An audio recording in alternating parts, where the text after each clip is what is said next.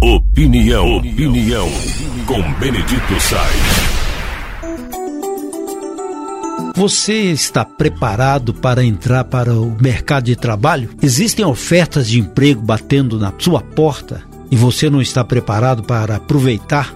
Pois o mundo tem várias nuances de aproveitamento ou não de mão de obra e existem lugares em que estão faltando profissionais em várias áreas, inclusive aqui no norte de Minas, que avança na indústria farmacêutica, também na usina de fotovoltaicas, né, as usinas com placas solares, a área de hotelaria, restaurante, tudo isso está batendo na porta, mas não encontra profissional capacitado.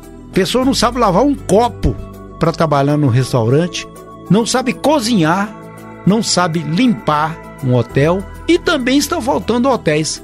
Quer dizer, o mundo de oportunidades está batendo por aí.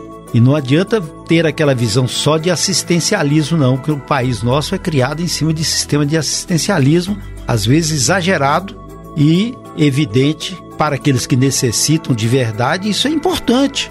Mas a pessoa tem que se preparar, principalmente o jovem. Eu vou dar um exemplo que está acontecendo na Alemanha, por exemplo. A população está envelhecendo e lá não tem gente para trabalhar. Então, se você quiser comer fora lá na, na, na, na Alemanha, você pode até vai encontrar uma mesa, mas não vai encontrar gente nem para cozinhar, nem para servir. Não tem cozinheiro, não tem garçom, não tem maître, tem nada disso. Mas está faltando mão de obra em vários outros setores. E aí, por exemplo, voos, voos e viagens de trem estão sendo cancelados porque não tem profissional. E, pra você ter ideia, 56% da, da, das companhias sofrem falta de pessoal lá na, na Alemanha.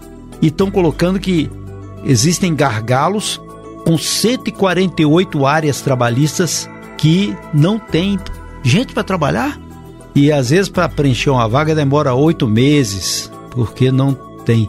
Os, lar, os lares de idosos, por exemplo, não tem gente para trabalhar. E nesses locais tem muitos idosos, né? E aí no final das contas não tem. Sabe quantas vagas estão existentes agora, hoje?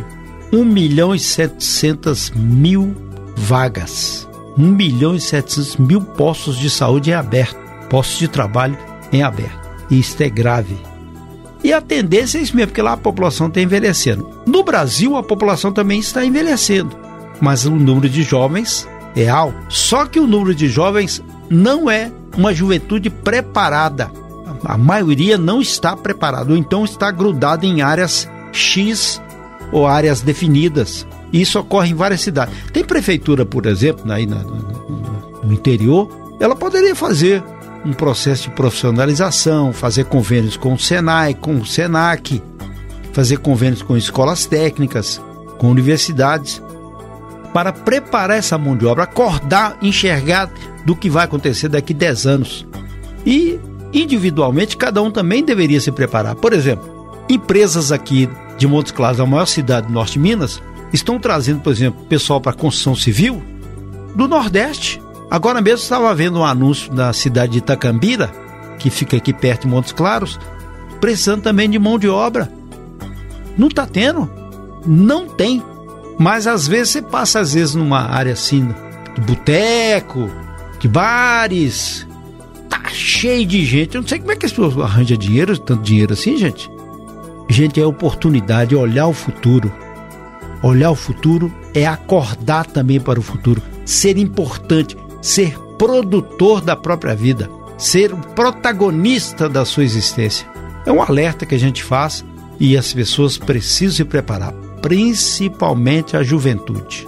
O caminho é meio árduo, é verdade, mas a porta estreita sempre purifica a alma.